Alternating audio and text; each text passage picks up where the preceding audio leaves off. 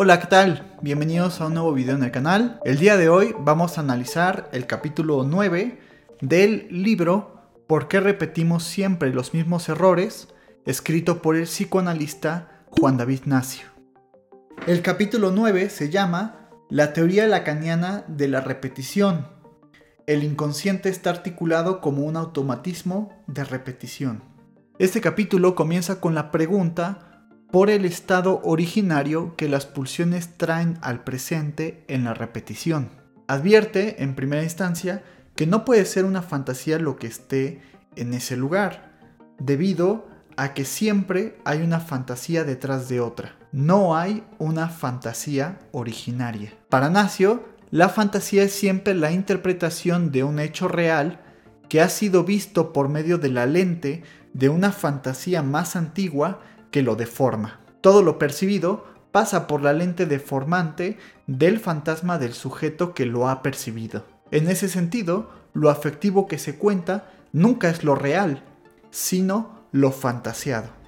Lo real, en cambio, es el origen. Dicho de otra manera, es el goce o el traumatismo. Esa realidad inmemorial perdida es la que encontramos en el estado originario. Según Nacio, podríamos decir que detrás de un síntoma que se repite hay una fantasía que se exterioriza y detrás de esa fantasía está lo real.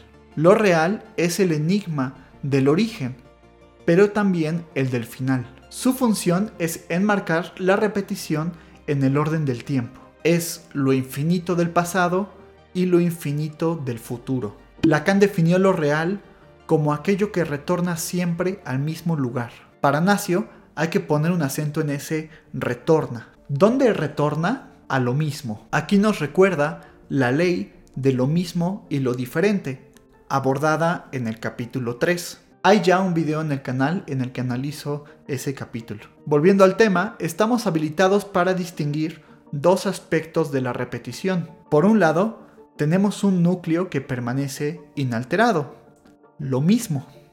Por otro lado, tenemos un envoltorio que cambia con cada repetición, lo diferente. Esto equivale a decir que nosotros cambiamos, pero lo real en nosotros no cambia. Lo real está en el goce porque es el sustrato más indefinible de una emoción.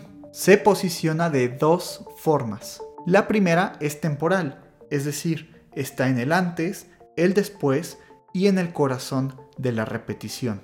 La segunda es espacial, en tanto que es la base de goce que yace en la fantasía y en el síntoma. Ahora bien, hay que decir que lo real retorna siempre al mismo lugar, pero lo hace adoptando la forma de un significante. Por eso, a pesar de que lo mismo en la repetición es lo real, a veces Nacio llamará significante a cada acción repetitiva. Esto es en lo que respecta a lo mismo. En cuanto a lo diferente, lo llamamos sujeto. Es eso que cambia en nosotros. El sujeto es lo que era antes de la aparición del significante que representa lo real y el después de su aparición. Tenemos así tres cosas. Lo real como lo inalterado, la cadena significante cuyos eslabones son siempre significantes semejantes a sí mismos y representan a lo real, y el sujeto, entendido como el efecto que se produce en cada acontecimiento repetitivo. A esto hay que agregar un cuarto elemento, el objeto A.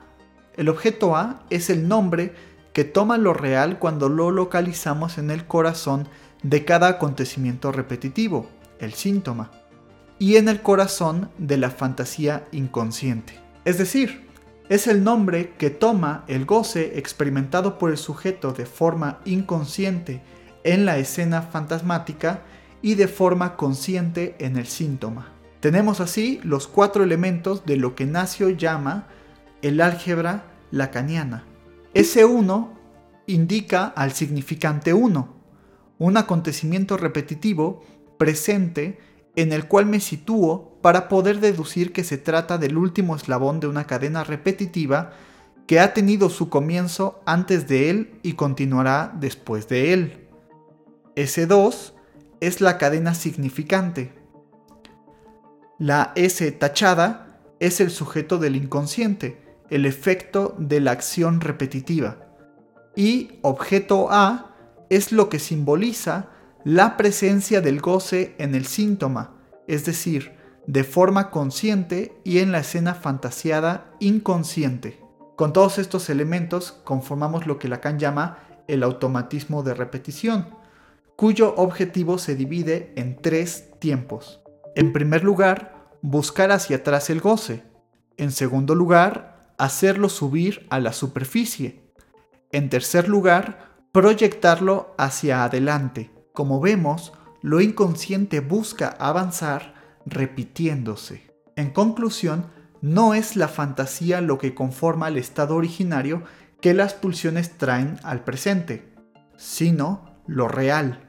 Lo real es lo indefinible del traumatismo y el goce que retorna siempre al mismo lugar. Esto lo hace adoptando la forma de un significante. Por otro lado, tenemos lo diferente en la repetición, caracterizado por el sujeto, el cual definimos como el efecto de cada acción repetitiva. Y por último, el objeto A, el cual simboliza la presencia del goce en el síntoma y en la escena fantasiada inconsciente. Estos cuatro elementos conforman el álgebra lacaniana y son prueba de que nosotros cambiamos, pero lo real en nosotros permanece inalterado. Es más, diremos que esa condición de que lo real permanezca intacto, que nosotros cambiamos. Eso es todo en lo que respecta a este capítulo. Si te ha gustado este video, me serviría mucho que dejaras tu like, que me dejaras tus comentarios, que te suscribieras al canal si aún no lo has hecho